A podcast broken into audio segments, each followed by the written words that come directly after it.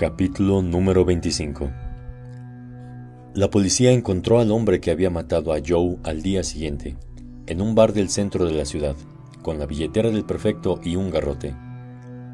El director convocó a una reunión en el Salón Wilford para comunicar a los estudiantes que ya se encontraban a salvo, pero que si cualquiera de ellos quería irse a casa, recibiría un reembolso completo del curso. Las clases se reanudarían al día siguiente. Habría terapeutas disponibles para los estudiantes si necesitaban a alguien con quien hablar. Dan encontró a Abby y le preguntó si quería ir a caminar. El jardín carecía de la habitual multitud de chicos lanzando frisbees o jugando a las bochas. Todos en el campus estaban de un humor sombrío.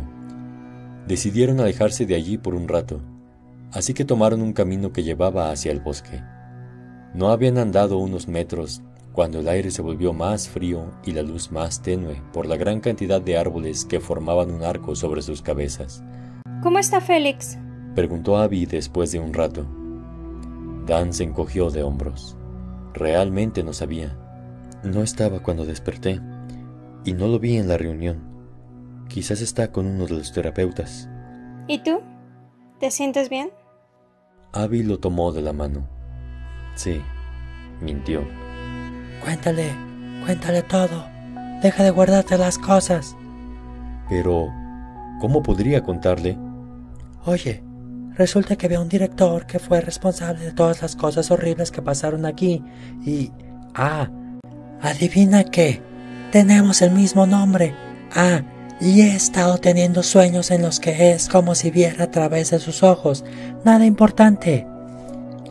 Al menos finalmente entendía por qué Sal Weathers y su esposa se habían enfadado tanto cuando les había dicho su nombre. Jordan no contesta su teléfono, dijo Abby, e interrumpió sus pensamientos. Las agujas de los pinos crujían bajo sus pies. Le envié un mensaje de texto anoche cuando llegué a mi habitación, y otro esta mañana.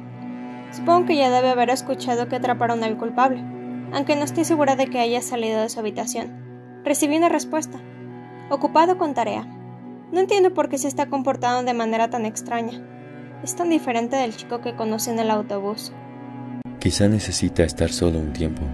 Es decir, él vio el cuerpo. Quizá. Pero todo el tiempo pienso en lo que dijo G acerca de que estuviéramos pendientes. Solo estoy preocupada, ¿sabes? Me preocupo. Dijo ella. Intentaré llamarlo más tarde. No pierdo nada con intentar, ¿verdad? No volvió a verla durante el resto del día. Otra vez en su habitación, se encontró mirando fijamente a la pared, con sus pensamientos desordenados. Cuando sonó el celular que tenía en el bolsillo, casi se muere del susto. Relájate, Dan. Solo son tus padres. Contestó el teléfono, sabiendo lo que le esperaba. Oh, Dani, Acabamos de hablar con el director del curso y nos contó que un chico fue asesinado ahí mismo, en tu residencia. ¿Qué está sucediendo? ¿Necesitas que nosotros? Su madre hablaba rápido y sonaba aterrada. Dan la interrumpió. Espera, espera, escucha. Atraparon al culpable, ¿está bien? Se dio cuenta de que casi estaba gritando y bajó la voz. Estoy bien, estamos a salvo ahora. Hay terapeutas y además tiene al tipo que lo hizo.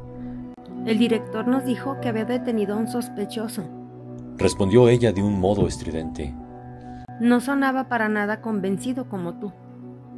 Dan tenía que sonar convencido, no solo por su madre, sino también por él mismo. Era difícil ignorar el hecho de que mientras había estado inconsciente, teniendo una visión sobre el escultor, dos pisos más arriba Joe estaba siendo, bueno, esculpido si realmente creyeran que estamos en peligro, cancelarían el curso y nos enviarían a casa. Hablaba con toda la autoridad que podía, deseando desesperadamente que Sandy le creyera. Supongo que tienes razón. Es solo que se me rompe el corazón de pensar que estás ahí. ¿Estás con tus amigos? ¿Estás bien? Estoy bien. Y Abby y Jordan también están bien. Más o menos. Lo prometo. Bueno, si estás seguro. Oye, ya que los tengo el teléfono, ¿puedo preguntarles algo? Claro, Dani. Espera, te pongo en altavoz. Oyó un clic y, de pronto, todo se volvió muy ruidoso del otro lado. Hola, papá. ¿Qué necesitas, Danny? preguntó Paul. ¿Por dónde empiezo? Solo tenía una pregunta acerca de mi historia familiar, supongo. Quiero decir, lo anterior a ustedes, de cuando era pequeño. Estuve investigando un poco la historia de este lugar porque, como saben, la residencia solía ser un hospital psiquiátrico y resulta que uno de los directores también se llamaba Daniel Crawford. Con cuidado. Me pareció una em, coincidencia interesante. ¿Saben si hay algún parentesco? Dan, dijo su padre suavemente, ¿de verdad necesitas que vayamos a buscarte? Podemos tomar un avión ahora mismo. No es ningún problema. ¿Qué? No. Eso no es lo que... Hablo en serio. Esto no me gusta nada. Deberías volver a casa. Tú no siempre eres, ya sabes, muy bueno para situaciones así. Dijo su padre. Hacía tiempo que no lo escuchaba tan preocupado. Dani, cariño, tu padre solo está preocupado. Los dos lo estamos. Agregó su madre. ¿Necesitas que llamemos a la doctora Oberst? Si crees que eso podría desencadenar algún tipo de episodio. Pero yo no dije nada acerca de querer volver a casa. Hospitales psiquiátricos y directores y... ¿Y qué hay de ti, Danny? No parece que te estés cuidando. Era su padre otra vez, y sonaba tan enfadado que parecía que le salía espuma por la boca. Cálmate, Paul. Danny, estamos preocupados por ti. Es solo eso, es todo. Solo intentamos decirte que si quieres irte, creemos que sería una buena decisión, una decisión lógica. Siempre supimos que esto podría ser demasiado para ti. Miren, no importa. No llamen a la doctora Oberst, por favor. No se preocupen por mí. Debo irme. Colgó mientras sus padres seguían protestando. Paul y Sandy siempre le habían dicho que lo más que podían contarle acerca de sus padres biológicos era información general que no serviría para identificarlos, como el hecho de que habían ido a la universidad, eran sanos y no tenían más hijos.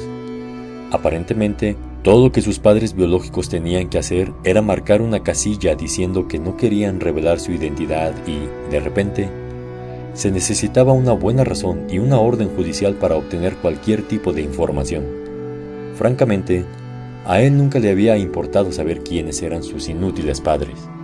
Paul y Sandy eran más que geniales y él sentía que eran su familia. Pero de pronto, descubrir su historia parecía lo más importante del mundo. La pieza faltante en ese rompecabezas exasperante, el vínculo entre él y un asesino despiadado de todos los lugares a los que podría haber ido ese verano. No podía ser un error que hubiera elegido ese. Brookline era su destino, estaba en su sangre.